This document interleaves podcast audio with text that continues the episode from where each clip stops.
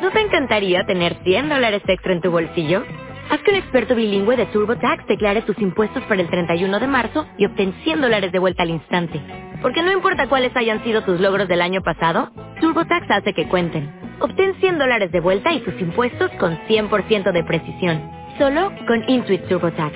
Debes declarar para el 31 de marzo. Crédito solo aplicable al costo de la presentación federal con TurboTax Full Service. Oferta sujeta a cambios o cancelación en cualquier momento.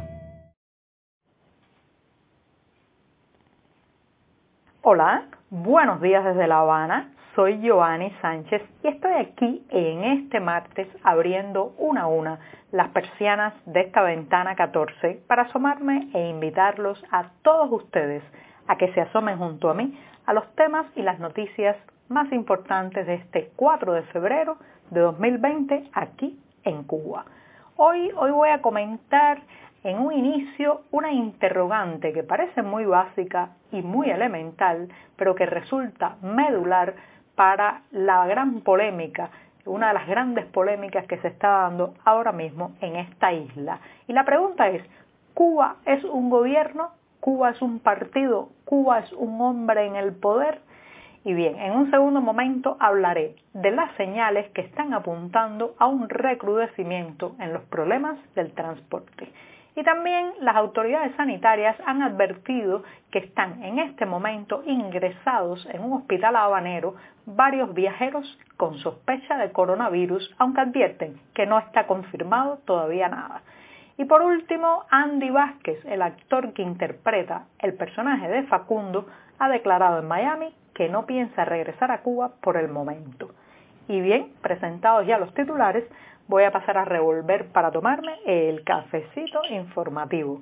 Ese que de lunes a viernes comparto junto a ustedes, recién colado, breve, amargo, como saben que me gusta a mí, pero siempre, siempre necesario.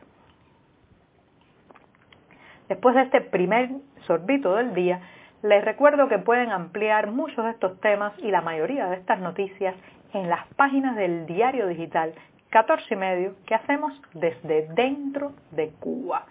Y bien, justamente, ¿qué es Cuba?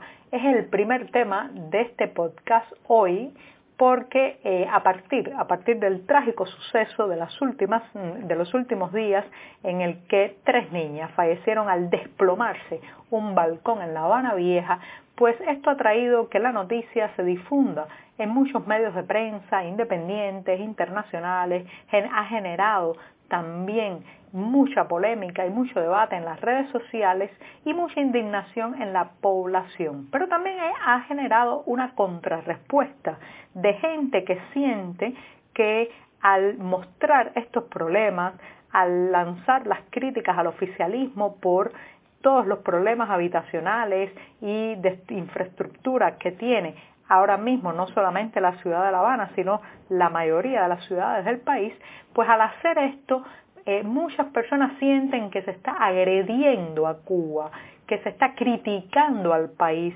que se está satanizando a la nación. Y hemos escuchado eh, testimonios y opiniones de gente, algunas más cercanas al oficialismo, otras más independientes, que llaman a no eh, hablar o no hablar de estos temas con o sea, con la extensión y la profundidad que se ha hecho en estos días, porque eso es atacar al país.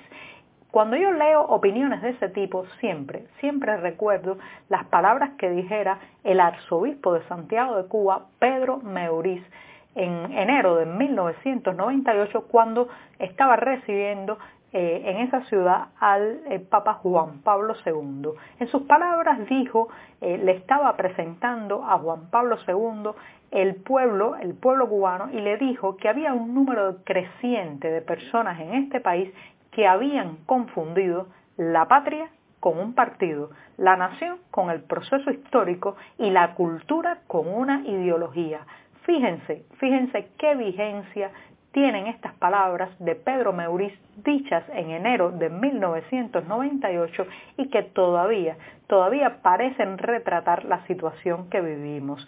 Hay una gran confusión porque durante más de medio siglo se ha intentado desde el discurso oficial emparentar y hacer una simbiosis de lo que es la nación, la identidad y la cultura cubana con el Partido Comunista, con los uniformes verde olivo y con un apellido en el poder. Pero no tiene nada que ver cuando se habla, cuando se critica al oficialismo, cuando se señala la plaza de la revolución por los males del país, cuando se eh, emplaza eh, se emplaza a un ministro y también cuando se señala lo mal hecho por las instituciones, eso no significa que se esté hablando mal del país para nada.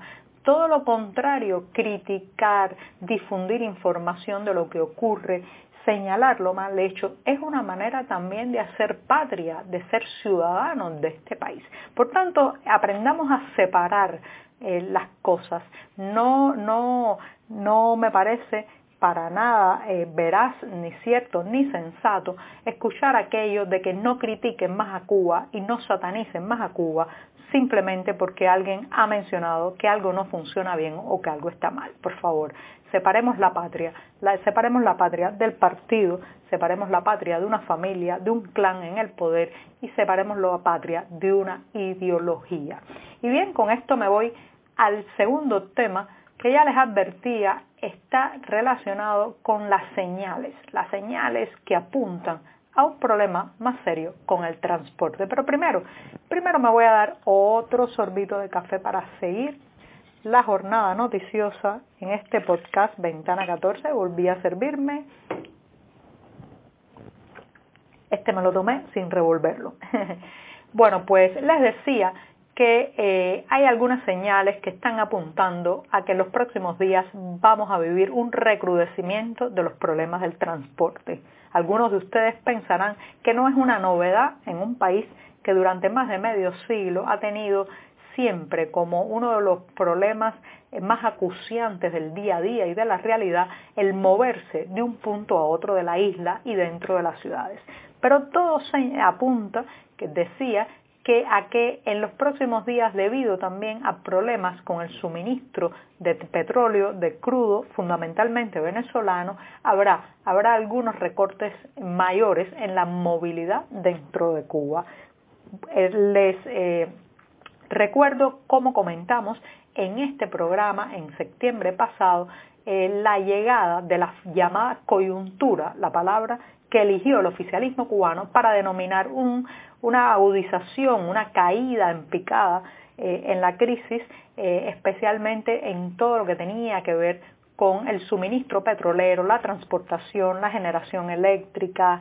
Hubo, por ejemplo, recortes en las jornadas laborales del sector estatal, en los centros docentes, varios programas especiales en la televisión advirtiéndonos de que había que esperar la llegada de un barco petrolero para salir, para salir de ese hueco. El hueco parece que está de vuelta y eh, según opiniones y testimonios recogidos por 14 y medio entre varios conductores de eh, transporte público y de transporte estatal, ya, ya desde los ministerios se está advirtiendo que en los próximos días volverán algunos recortes, eh, especialmente en la salida y la frecuencia de este tipo de transporte. Así que ya lo saben, a sacar la bicicleta, a caminar un poco más. Vamos a ver si esta vez eh, todos estos eh, tijeretazos o recortes a la transportación vienen acompañados también de información pública o si va a pasar bajo la alfombra informativa, en este caso, si lo llamarán coyuntura o ya ya se atreverán a decir que esto, esto parece un mal permanente del sistema que vivimos. Y con esto paso al tercer tema que ha sido, ha sido una constante en los últimos días en Ventana 14 y tiene que ver con la amenaza sanitaria que mantiene en vilo al planeta. Estoy hablando del coronavirus, el brote que comenzó en la ciudad china de Wuhan y que ha hecho que muchas aerolíneas internacionales cancelen múltiples vuelos con destino a ese país asiático, lo cual ha provocado que cientos de viajeros chinos están ahora mismo varados en Cuba, especialmente en la capital.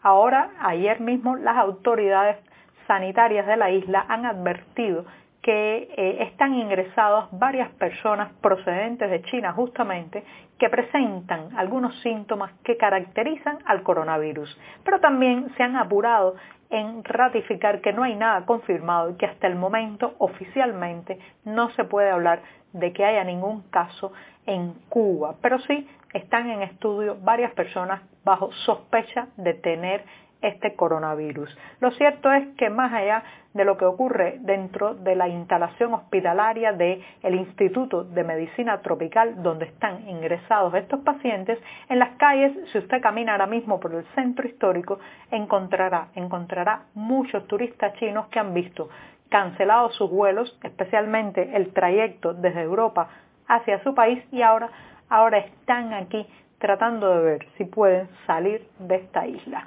Y hablando de isla, me voy con el último tema.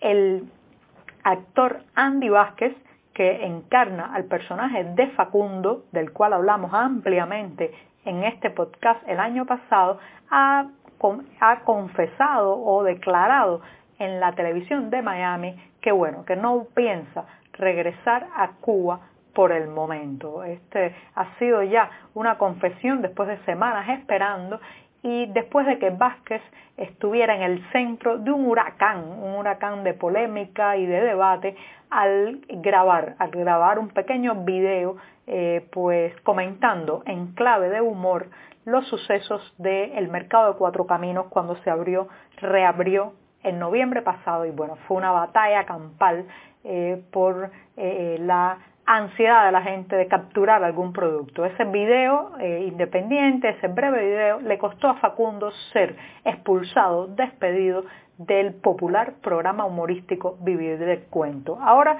ahora está en Miami y ya ha dicho que no regresa. Así que Facundo, Facundo se nos fue para Miami. Y con esto, con esto me despido esta mañana. Muchas gracias.